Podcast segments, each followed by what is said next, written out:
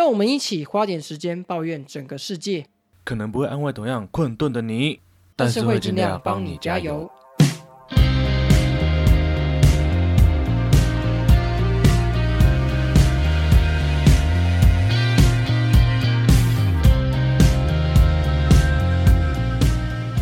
大家好，我是吃春样。大家好，我是花莲王，今天是二零二四的二月二十三号晚上十一点半，又到我们不要帮我叫的时间啦。而且是又到不要帮我加油时间了。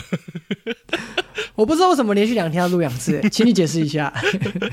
好，这来自于我自己一个坏习惯，就是我有时候录完之后会直接呼呼大睡，就没有存档，因为我总是很信任我的电脑说啊，我隔天早上起来再存档就好了。殊不知 Windows 又犯了它的老毛病，就是很贴心、很鸡婆的帮我自动更新了。干！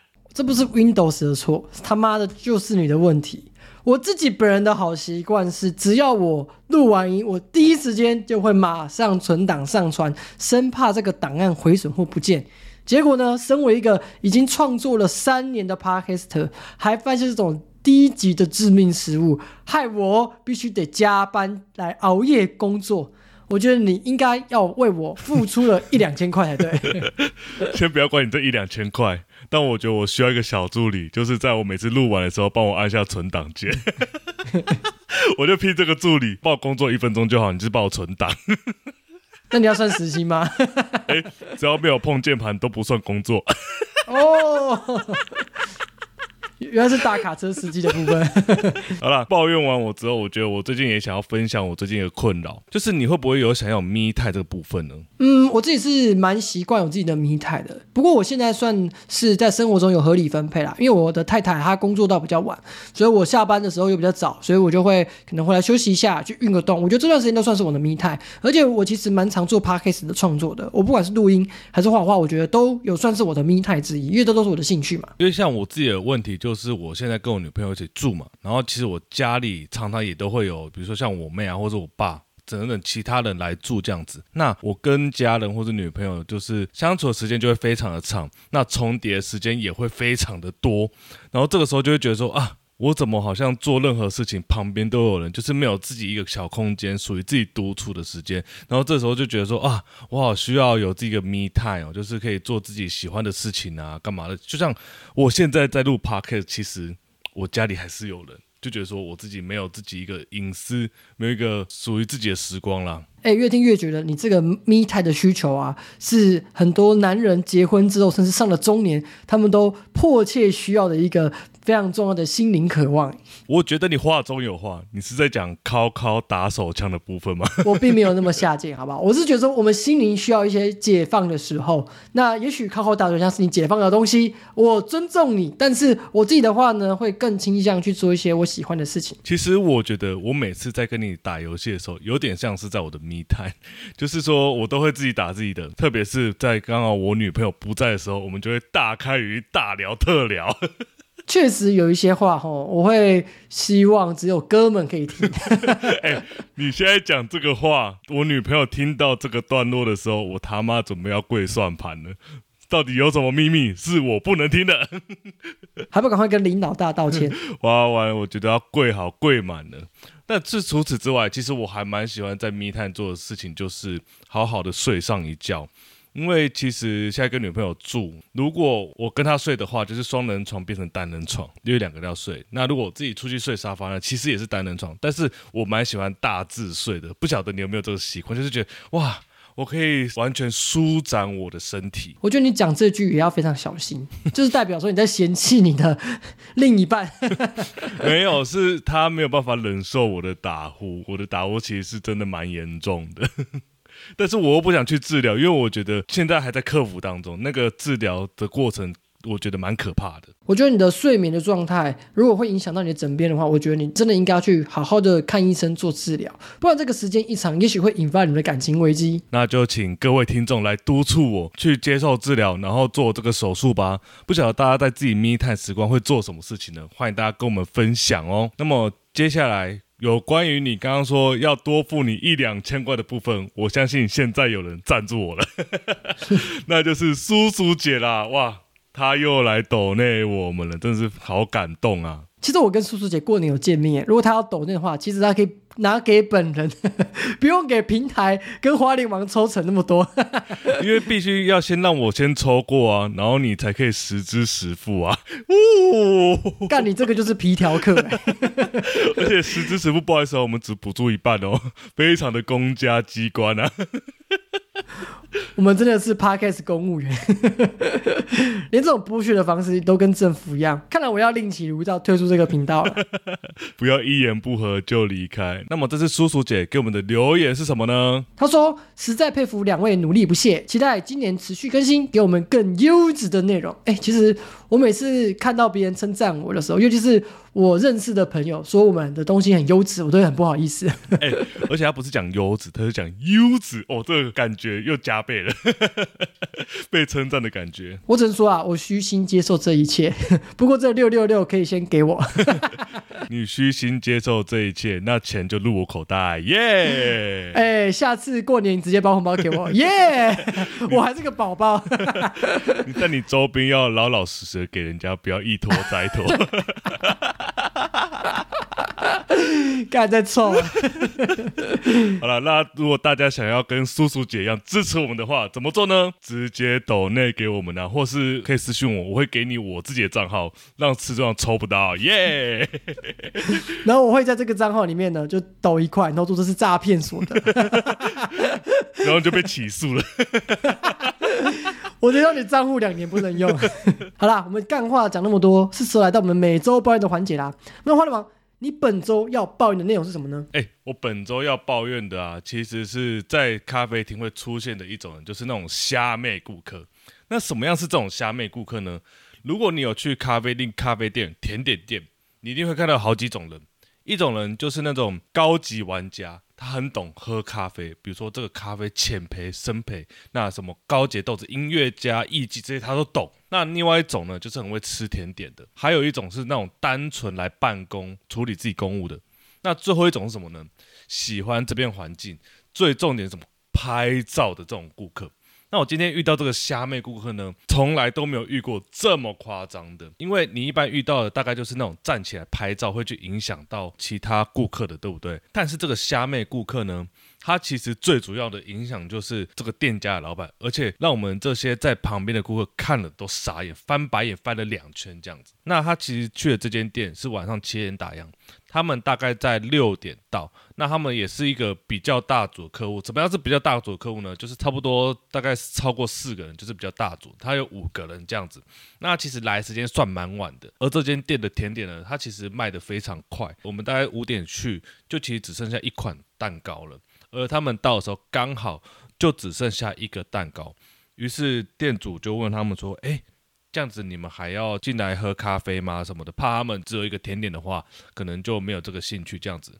可是呢，他们讨论了很久之后，还是决定要进来了。诶，这时候就是一个甜点而已嘛，对不对？但没想到他们坐下来之后，我刚刚讲那个虾妹顾客，这个虾妹顾客呢，我会认定为他是虾妹的原因，还有一个就是他打扮就是那种听团仔。我不知道大家懂不懂我所谓的听团仔穿搭，就是那种很设计系的那种，很爱就是把自己打得非常时髦的样子，那种妹妹。你是说那种妆很浓，然后配件很多，然后看起来身上的一些单品都蛮贵的那种美眉吗？对对对对对，就是这种自以为走在时尚尖端的这种美眉这样子。她到柜台点餐，她点完菜的时候又加了一句，她说什么你知道吗？哎，请问你们放在前面这个冰柜啊，它是样品吗？店家就马上就回答他说，对，这是样品。那通常大家知道它是样品的时候，就应该不会再多问或是多去追究了嘛，对不对？没想到这个美眉接下来讲的这个话，真的是颠覆我的三观。她说什么你知道吗？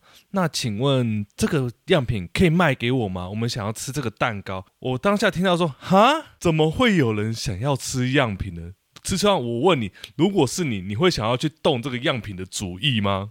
如果我今天真的很想、很想、很想吃这个东西，而且来这边就只剩样品了，我也许会拉下脸皮去问。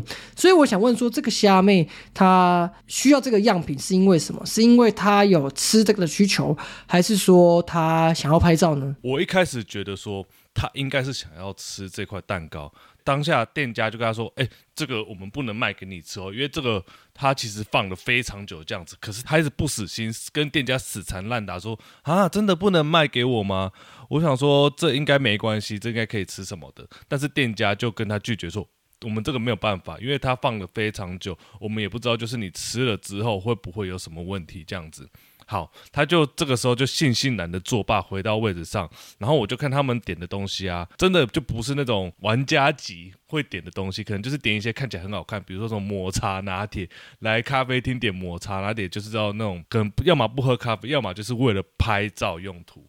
诶，讲到一个关键字，他就是为了拍照用途。所以呢，他的餐点到了之后呢，又跑去问老板说。哎，不好意思，你刚刚那个样品呢，是不是可以拿过来给我拍照呢？我相信老板一定也在心里翻个白眼，然后所以他就马上回来说，我们这个。因为放了很久，其实也很丑，那也不希望说就是让客人拍出来丑丑的东西，所以呢，这个我们也没办法提供给你这样子。当下就觉得说，哇，有必要为了拍照去一直打扰店家吗？而且其实他当时桌上也不是没有甜点，其实也有甜点，而且我后来就有翻到他的线动有标记这个店家，其实他有那个原本的甜点之后，他其实也可以拍得很好看的，何必一直追求那个不能用的样品呢？而且造成店家困扰，其实在旁边的顾客也觉得。非常傻眼，怎么会有人想要做这样的事情？我觉得你会有这些想法，有一些主观上的原因。第一个，你跟这个虾面的年纪，我想应该是差了蛮多，至少六岁以上吧。我跟你说，没有，我其实我稍微人肉一下这个人，因为他的 IG 是公开的。他其实已经毕业了两三年，所以其实我们年纪并没有差非常多哦。哦，那他就是他的价值观是一种，呃，比较想要炫耀、比较外显型、想要表演欲很高那种人格啦。那他去一个就是这种餐厅，他当然是想要拍照的。我完全可以理解他这一些做法，就是这是一个合逻辑的事情。可是我觉得你会不这么讨厌的原因，就是因为他并不尊重这个店家，因为。你要成为一个有品味的人，你第一件事情就是你必须要尊重自己跟尊重别人。那如果说他一开始问的时候被拒绝，我想他应该就要有那个人际的雷达，知道店家不愿意提供这件事情给他。对，而且这个店家，我想他也是非常具有 sense，他知道说这个东西的品质是他必须要控管的，不能随便就这样子给客人，而且。这样子他放上去，如果被人家靠背什么的，那徒增风险呐。对，所以我觉得你遇到这个虾妹顾客，他就是并没有去考虑到这一点，他只单纯依照自己的需求、自己的欲望去做出一些让人家不快的事情。而且他做出这些事情的场合，还是在就是有其他顾客在的状况，会让人家感到说这个人是不是还没有社会化？虽然他出社会工作了这么多年，但实际上的表现还是跟那种小美眉一样。其实你蛮讲到我心坎里，就是说我觉得。他如果今天真的有一些这样的需求。问了这样的问题，店家当下给他一个和善的回复的时候，我觉得他应该就要适可而止。但没想到他还是一直死缠烂打，就为了他想要的那个流量。而且他这样的做法，其实我觉得也算是在给店家一个难堪。因为如果店家在现场发脾气的话，其实所有的顾客都看得到。那今天如果这个店家又不想要做一个那种非常有个性，就是想赶客人随便赶的这种店家的话，那其实店家也会非常的难为情。不过还好啦。最后他就是没有硬要跟店家拿这个样品，不然我一定会大肆的宣传这个虾妹的行径，不管是在脆啊，在我的脸书、IG 啊，还是我的亲朋友，我一定会大肆分享这样的行为。我以为你要抛爆料公司，可能抛这我社团会比较有用，他有可能会看得到。泼到牛牛牧场，哎哎，什么是牛牛牧场？是动物社团吗？是动物园啊。好啦，其实我抱怨就差不多到这边。大家如果自己有下次有类似的行为的话，可以思考一下，不要造成大家的困扰啦。好，那么接下来吃串换你抱怨了，请问你本周的抱怨是什么呢？哎，我本周呢要抱怨我职场相关的事情。其实我。在这段时间以来，其实蛮常说到我职场上面的一些恼人的事。但是呢，我今天要抱怨的是，在我目前这个职场里面，我工作了五年，还是有一些同事让我非常的不解，而且也非常的讨厌。第一种同事呢，是那种无能的同事。有些人，你就是会觉得说，诶，他的资历这么深，在这个位置应该要具备相当的能力才对。可是他在日常的报告，他在跟别人的对谈里面，你却往往。没办法了解说为什么他可以有这么低的能力，却能依旧保有这样的工作呢？像是我有一个同事，他算是一个部门的主管。那这个部门的主管呢，他有时候在我们开会的时候需要报告一些重要的事项，可是我就不知道为什么他的谈吐能力、他的说话能力、他的整理重点能力，就好像被车撞一样。干，我真的是从来没有一次听得懂他在讲什么。他不管是直接跟我讲话。还是看着报告讲话，还是看着书面讲话，都没有人知道他讲这段话重点在哪里。而且不只是我这样觉得，我问了身旁所有的人，他们都不知道这个人到底在讲什么。然后他讲不好就算了。他还很喜欢花很多时间来解释这些他觉得没有解释清楚的地方。老实说，他就是用一个混乱的话来去解释混乱的话，所以大家都是一头雾水，就是不知所云啊。没错，听君一席话，如听一席话，就在说这个。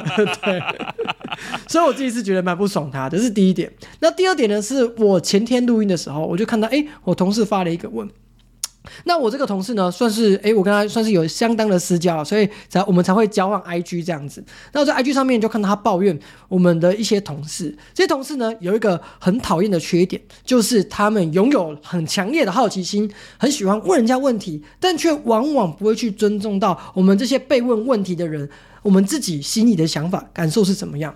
我举一个例子，像我之前呢刚买房子的时候，我也有被问过，但是我明明就记得我在买房子的时候啊，因为我们的公司有规定说，哎，你有买房子，你自产在我们公司附近，那我们会奖励你一笔金额这样子，我就把这些私密的资料就只给一个同事看，他顶多给他的主管在承办一次就看到，所以顶多就两个人哦，两个人知道这件事情，但是我隔天我到了公司，却被了三四五六个人一直问说，哎，你买房子买在哪里？老实说，我算是一个乐于跟人家分享的人。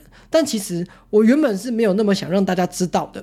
那他用这样的问题，又不知道被谁传出去，然后又不经过我的感受就来问我这些问题，我自己感觉是很不好。就是，而且你知道，我买房子嘛，我就想说我买一个跳板型的房子，所以我的价位比较低。然后我现在这个房子呢，也没有他们所想的那么豪华、那么大的时候，我就也看得出他们在跟我对谈时脸上那个嘲笑、失望的表情。我就觉得这些没有边界感的人，怎么还可以在我们的职场上过得？这么顺风顺水啊，是不是我们年纪之间有一点差别才会遇到这样的人呢？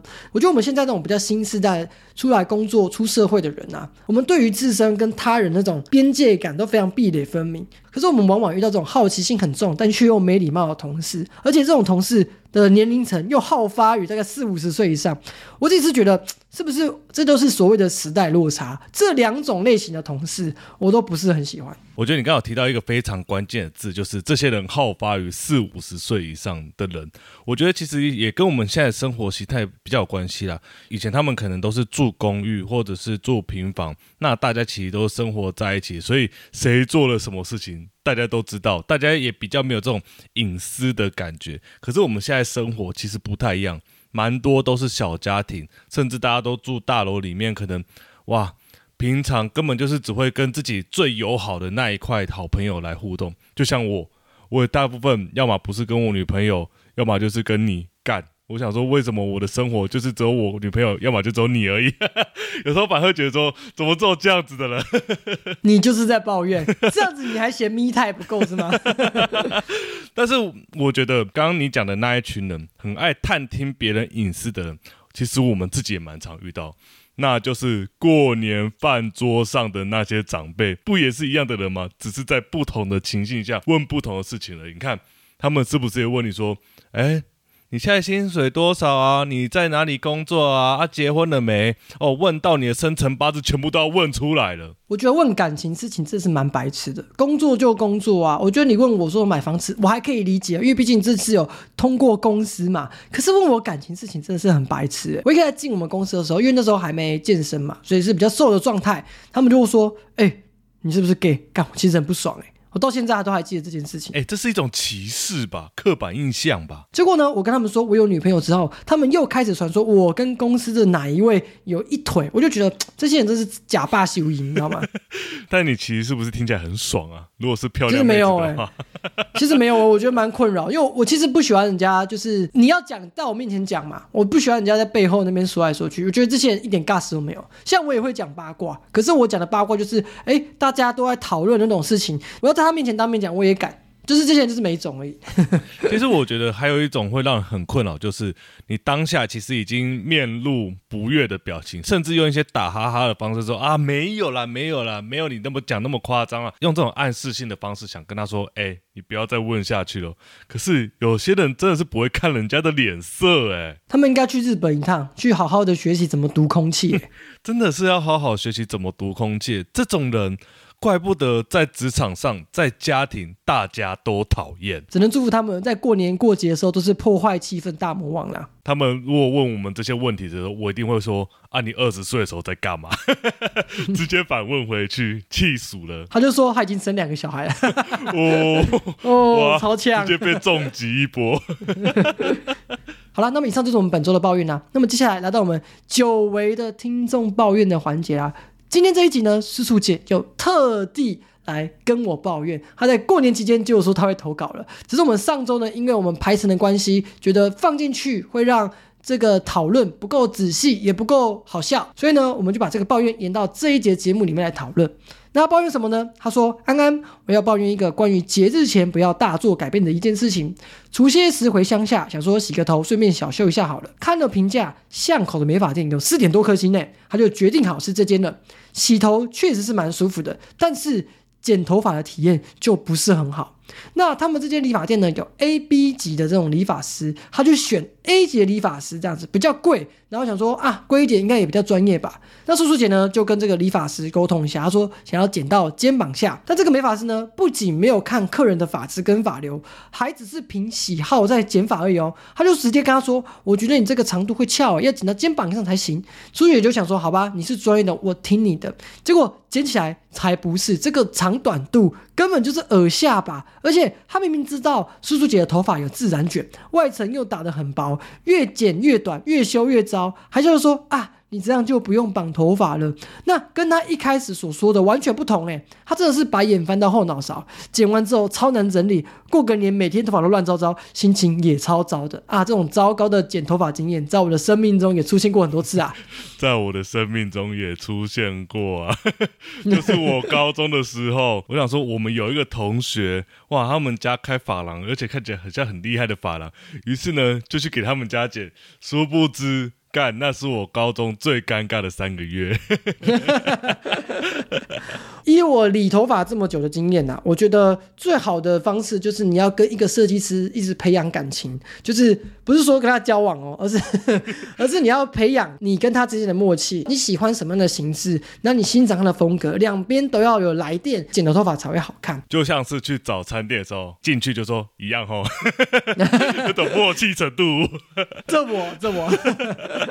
但没有啦，我自己是觉得说，叔叔姐遇到这件理发师，他也许是蛮会剪头发的。可是这种乡下地方啊，或者那种比较地区型的理发店，他们都有一个问题，那就是他不会进步，他永远只会剪一种头发、一种发型。当他只安于这固定的发型的时候，他遇到一个哎发质、发流、品味。然后头型都不一样的客人的时候，他再用他熟悉的那一套技术去处理，绝对不会好看。所以他遇到是这样的一个问题。可是我老实说，我在这边要称赞叔叔姐，虽然头发变得很短，但一样水啦。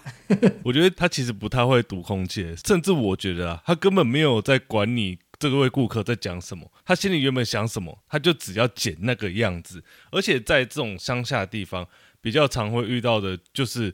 哦，因为反正也没有竞争嘛，我就减降了，我就可以赚大钱了，我干嘛还要在网上进步嘞？而且之前我们有访问过一个发型设计师珊珊嘛，那时候他就也有分享说啊，他其实剪了一种头。他就觉得说啊，干这种头，我其别的头我也都会剪什么的。然后结果他也是遇到，就是哇，不同的发质跟长度都有各自的难题要去克服跟面对。我记得他那时候就说，他就没有信心满满说啊，我这种简单，我可以轻松把它剪完。结果呢，他把人家剪了一个拉力头，我印象非 我印象非常的深刻。我觉得人都有失手啊，可是身为这种设计师，又是发型设计师，持续进步真的很重要。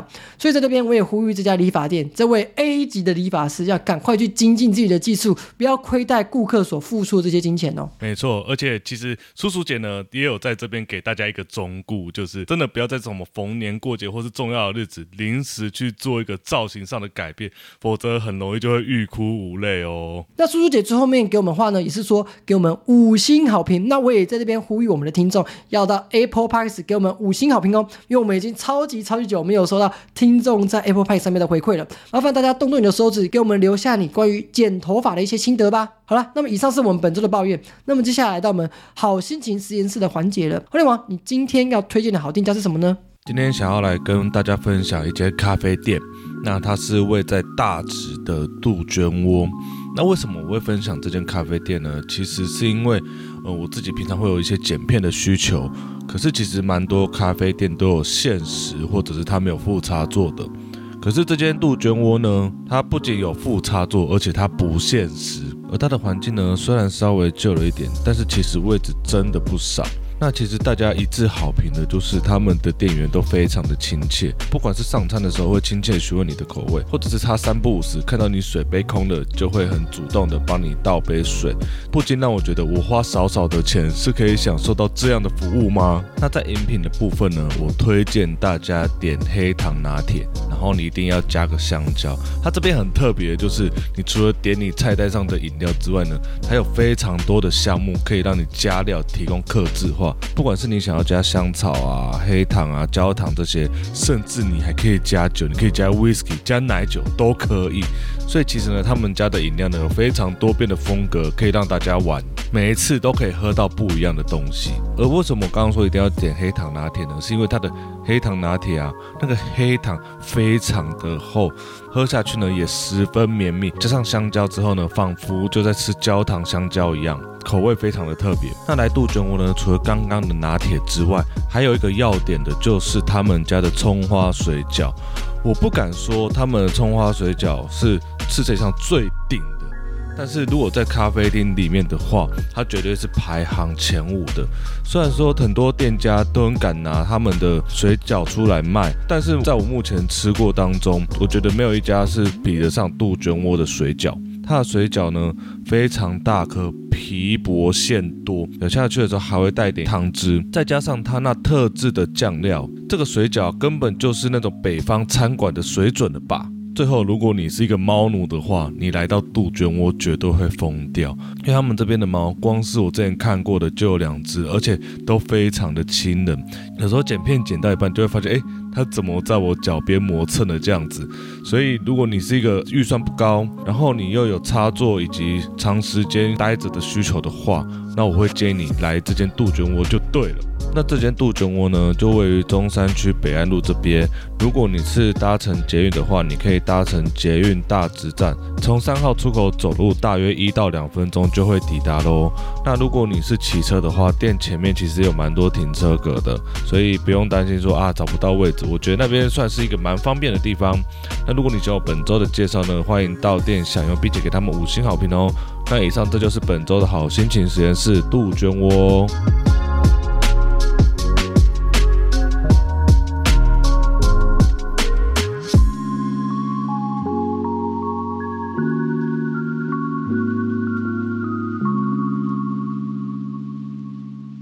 感谢花莲王介绍本周的好心情实验室杜鹃窝咖啡馆。如果你喜欢的话，一定要到店家去光顾哦。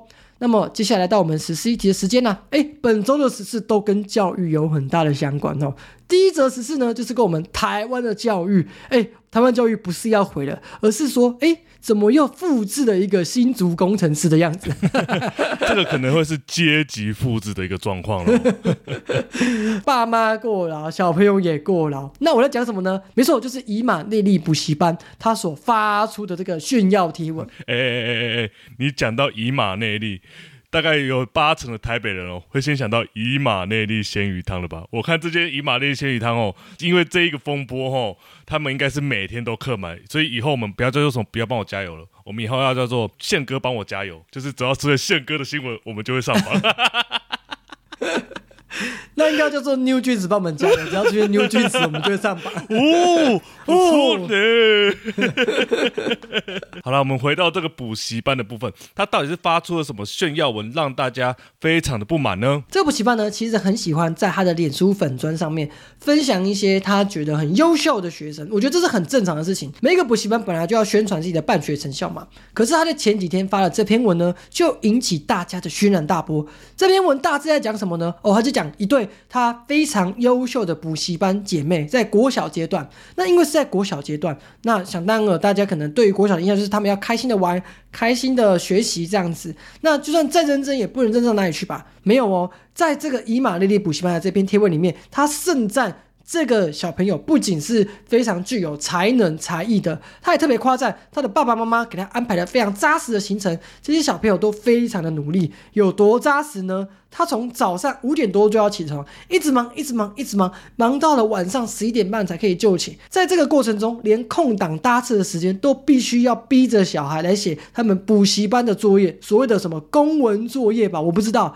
所以很多的网友看到这篇文，整个吓一跳，想说：哇靠，怎么现在连国小就这么辛苦啊？干！很多大人都没办法五点起床，晚上十一点睡。现在我六点半起床都快要死了一样。他这样子对待这个小孩，虽然说他功课可能不错，才艺可能学的很多，但是他真的会快乐吗？看了这个小朋友的行程啊，我只能说啊，难怪我只能月领三四万，因为我他妈都是八点多起床的那一个，我一天就比他们少努力了三四个小时。除了现在我还在录 podcast 之外，不过我其实有觉得很奇怪诶。台湾的小朋友其实应该是在世界上，如果以补习这个时间来讲的话，应该是算是数一数二的吧？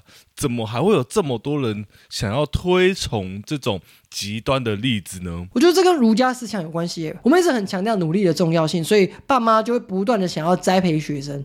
所以我觉得亚洲学生真的很辛苦，尤其是台湾的小孩。你知道，当台湾的学生真的非常辛苦，我们在努力认真学习的时候，美国人还在睡觉，你就知道这有多么夸张。哇塞！可是人家美国六岁的小孩英文都讲的比我们还要好哎。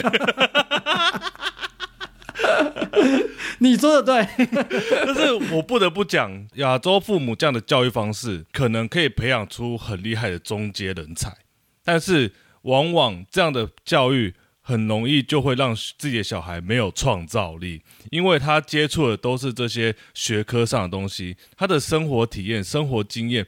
没有办法这么丰富，甚至说他的社会化程度可能会是非常低的。而且国小阶段就这么拼干嘛？还有国中跟高中，哎，他难道不会害怕自己的儿子女儿在国高中压力更大的时候，因为负担不了这种高压式的行程，就直接得忧郁症吗？其实我觉得他的小孩目前看起来算是那百分之一的幸运儿，就是说啊，还乐于享受学习这个过程。可是哪怕他的小孩可能在国高中的时候，就会突然变成那个九十九帕，就是承受不了压力，然后直接呃结选择结束自己生命，这种也是非常有可能的。我觉得他的做法其实是算是一种揠苗助长了，而且小孩国小、国中这个阶段。不就是身体正在努力发育的阶段吗？这个阶段最需要什么？充足的睡眠啊！请问他这样一天有睡满六个小时吗？可能有，可是我觉得是非常不够的。小朋友都要八到十个小时吧。我以前小时候就是很不爱睡，所以长大才只有一六八而已。干，但是这个数字听起来蛮吉利的，一路发发发。可是我的拼残运很烂哎，我觉得这跟身高没关系。而且他吃饭都还要在车上吃饭。这种行程根本就堪比那种大老板了，空中飞人是不是？而且他自己妈妈其实也不过就是一名主播而已，怎么要把小朋友逼成这个样子呢？干，伊隆马斯克都没这么累，凭什么国小的学生就要负担这种堪比成年人的压力啊？我觉得他们长大之后回想这一段，一定会觉得干有够累，好辛苦。我自己心目中理想的一个小朋友，理想的一个成长典范，应该是他的学科可能有做到中上。可是他的生活接触是非常广泛的，比如说他可以常常出去玩，或者是他有很多的好朋友。会让他带他去，比如说打球啊，干嘛的？他的身心健康是非常均衡健全的，这才是我心目中小孩子应该要有的童年才对。我的想法是说，他除了要有很多元的体验之外，小朋友也要有自己的咪态才对。真的是要有自己的咪态，而且他应该要学会帮自己规划好自己的生活。其实我觉得这个爸妈就是那种亚洲父母最佳典范，他自己以前没做到的事情，就要小朋友来做。你有没有这样的经验？有，我爸就是这种典型的大人，在我求学时候不断的告诉我，你要去念药剂师，你要当医生。可是高中的时候就话锋一转，说你要去当军人，为什么？因为我成绩太烂了。反正他想说，反正你成绩都那么烂，干脆去给人家拐一拐算了。干，还好我没当军人呢。现在军营里面一堆智障。我觉得你要么不是成为智障，要么就是变成红中球了。对我一定会霸凌。感觉你真的很反骨，你应该无法乖乖当团体一份子那种人，你会有自己标新立异的想法，会觉得说啊，我应该要这么做，为什么要当跟大家一起笨呢？干，我一定会呛长官，我直接动八到退伍。我看好，你应该是关紧闭到退伍了吧？直接竞价，超爽的。啊，不晓得大家。对于自己未来可能有小孩，应该要怎么教育他们呢？欢迎大家跟我们来分享。关于这件事情，其实还有一个案外案，就是这个补习班的发文真的是让人非常的头痛。他已经超越了晶晶体，他可以称作为姨妈体了。而且后来很多人分享说，他的英文其实也不好，很多文法上的错误。我就觉得，嘿嘿嘿，这个英文补习班是搞错了什么？这真的是英文补习班吗？但是我先讲他的中文，这是让我看的非常的头痛。他的头痛的程度是怎么样呢？我每一个字都看得懂，但是拼在一起我却都看不懂，而且超多错字的，所以他中文不好，英文也没多好。这种精英体系下的小孩教出来会有多优秀？我真的是很怀疑他在这上面付出了多少的努力跟推力。哎，只能说这爸妈真的没有白花钱吗？他爸妈把白花花的钱都拿去白花了啦。而且他的内文呢，夹杂了一大堆表情符号。我可以合理推测，他可能是苹果的使用者。为什么？因为苹果呢，可能你只要打时间。它就会出现时钟的符号，它就会顺势的给它按下去。它的内文呢，大概只要看到后面有表情符号，前面大概就猜得出来，它可能是用什么字来打这样子。所以我觉得它的感觉是一个中老年的使用者。我觉得你在呛我，我现在有时候发文也很喜欢用一些表情符号。但 是我觉得我们是在用一种嘲讽的方式，可是偏偏他这种人就是我们嘲讽的对象。我们仿造了中年，但是中年却用的比我们彻底，我们才是那个小丑。哎，没有，我们这个叫做跟精英看齐，好不好？你不懂，我们就是要寄生上流啊！哦，我们也是姨妈宝宝了。哦，我我蛮想当姨妈宝宝，就是伊隆马斯克的宝宝。看你直接投胎到那个全球百分之一的人群里面，好爽一下，喂！好了，我们比较有机会，可能是要投胎到 NVIDIA 的执行长黄仁勋的他们家啦。我们下辈子一起投胎，我们就当黄氏兄弟。我已经改名姓黄了，我叫花莲黄。我别的不讲啊，黄爸爸真的是最近赞助我蛮多，就是买手机的钱的。我现在靠他赚的钱，至少可以买三四只 iPhone 没有问题。好干，马上下单啊！干，马上下单啊！但是我要用钱继续滚钱，让黄爸爸继续帮我赚钱。哦，没有在天天过年的，你注意一下，这是要小心一下哈。而且要小心的部分呢，不只是在股市上面，你在感情上面也要特别小心哦。不是天天过年都可以瞒天过海的哦。哎，我们刚刚不是说我们这两则实施一题都跟教育有关吗？结果你看，教育又牵扯到感情，大家有没有想到一个关键的名词的？没错，就是困哈心，困哈心啊。这困卡星是指那个寄子物吗？不是哦，不是男睡女哦，而是女睡男，就是中国版的魔女的条件。哇！我看了这篇新闻，我的三观都炸裂了。这个新闻到底什么呢？就是前些阵子在中国上海闹得沸沸扬扬的一件事。他是说，有一名二十五岁的张姓女老师被她的丈夫实名举报说她出轨了。那我觉得。大家感情上面有出问题都很正常，可是这个女老师的出轨为什么引起大家那么多的关注呢？没错，是因为她出轨的对象是她十六岁的学生。那我就去看了这篇新闻，这个女老师因为被这个丈夫实名举报嘛，她的丈夫呢就贴出了很多这名老师跟她外遇这位学生的一些闲事的对话，甚至听说还有影片流出。我自己去看了一下，好像不是本人，但是据说有影片，就是那种。性爱影片啊，那种成人影片有流传在这个网络上，但我至今是没找到啦。那被爆出来嘛，然后大家就想说，哇，这个女老师。到底是怎样呢？我们就去查了她的外形，确实是蛮漂亮、蛮姣好的，至少身材啊、脸蛋啊、外形啊、化妆啊是有在水准之上的哈。如果是我高中时期，或是花莲网的高中时期，我们学校有这种女老师，绝对是被大家捧在天上，没有人敢跟她起冲突。你敢凶她，干直接被大家干搞死那种。没错，当大家十六岁的时候。都在被老师干飞，你十六岁时候直接干老师啊！哇靠，还不横着走啊？那如果这个新闻就只有这样，其实也是蛮无聊的哈。可是呢，我在查找这名女老师她外形的照片的时候，我就继续看到了很多奇奇怪怪的后续发展，这是超级莫名其妙的哦。比如说，第一个后续发展就是因为这名女老师她报了这个出轨的新闻嘛，那理所当然就被学校解聘了。那后来就流传出一个监视器的影片，这个影片呢，在这名出轨男学生的教室里面拍的。而这个监视器的画面呢，就在这名女老师离职的当天，他拍到这名女老师走进去那名外遇男学生的教室里面，在众目睽睽、大家所有学生都在的情况下，他就直接亲她，跟她吻别。哇，这种八点档戏剧的操作，又让舆论爆炸了，大家不敢置信。这名老师居然玩这么大，居然对于感情的事情这么的开放。然后我以为事情到这边就结束了，没想到这名老师后续又拍了影片，还开了直播。在影片里面，她直接指控她的丈夫说：“你虽然我有错，但是婚姻只是一纸合约，我们应该要尊重大家的一些感情的行为。而且你实名举报我。”把我的私人讯息发出来，这也是违法的一个行为，你也有错哇！这种道德观，我只在 A 片上面有看过。原来 S O D 都是真的。不过我自己是支持像什么通奸除罪化这种东西，因为我觉得啊，感情这种事情就是这两个人自己去解决就好。不过他的确是有大家比较不能认同的地方，就是哎。他在职场上跟他的学生，他会不会是有权势不对等的这个状况？会不会利用他的权势去跟这个学生去做交往呢？其实这有可能会有违师生伦理的部分吧。我觉得你讲的很好，在网络上也有很多人来爆料说，他其实不只是只交往这个男生，而是他每一届呢就常常换一些小狼狗，就是挑班上帅气的学生来去勾引，来去跟他交往。我觉得说。当他的学生也太幸福了吧！其实我们高中也的确有一些老师，我们想要跟他多多认识。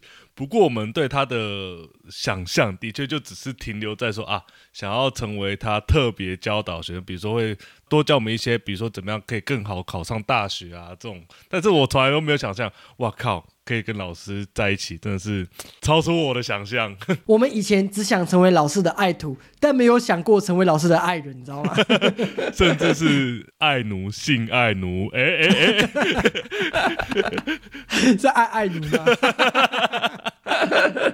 哎，不过这个老师后续还开直播，哎，他直接用他这一波的流量啊，让大家都抖内给他，也是蛮会商业操作的。我觉得他不仅有当老师的天分啊。他当那种成人主播也是蛮厉害的，我觉得他可以很好的转换跑道。我觉得麻豆应该马上要签下他，并请他演女教师相关的题材，他演起来肯定是驾轻就熟，而且非常的逼真，因为他就是真的。辅导长你们都收了，不可能老师不收吧？这么好的题材，麻豆赶快把它签下来。哦哦，这个题材库就满满啦。哎。不愧是重录第二次，我靠，我一直在押韵呢，我根本就是 rapper 嘛。我觉得你不单单只是在押韵而已吧，你根本就是已经把那个画面全部想象好了吧？你根本就不需要什么 Vision Pro 这种 VR 的东西，在脑袋你就可以自己呈现那种画面的。在我脑海里面，这边老师跟学生爱爱的画面已经是呈现出来了。所以你现在需要密探了吗？那我们可以赶快下线了。我觉得这样也不太好啦。我的咪太是要跟我的太太一起和谐的相处，我们要在睡前聊聊天，度过一个让大家羡慕的神仙眷侣的婚姻生活。你不要讲这么冠冕堂皇，你就想做爱啊？我并没有，请你不要用这种下作的言语来污秽、来玷污我们的婚姻关系。所以你不想做爱，你是性无能吗？你怎么回答都不对，我劝你是不要再回答了。好啦，不管怎么样，我觉得这个都是他国事务。不过我想。不管是我们的男听众或者是女听众，我觉得应该多多少少都跟我们一样，以前在学生时期对一些帅老师或者是漂亮老师多多少少会有一些遐想吧。不晓得大家现在回想起来之后，是不是也觉得当初自己非常可笑呢？那如果大家想跟我们分享的话，非常欢迎到我们的 Apple Podcast 底下留言。告诉我们你在求学过程中有没有什么好笑跟老师之间发生的一些趣闻或是感情秘辛吧。那么以上这就是我们本周的节目啦。如果喜欢我们这次的节目呢，哎，记得要分享给你所有的朋友，给我们五星好评。如果可以的话，就给我们一点小额支持吧。好了，那以上就是我们今天的节目，大家下礼拜见啦，拜拜，拜拜。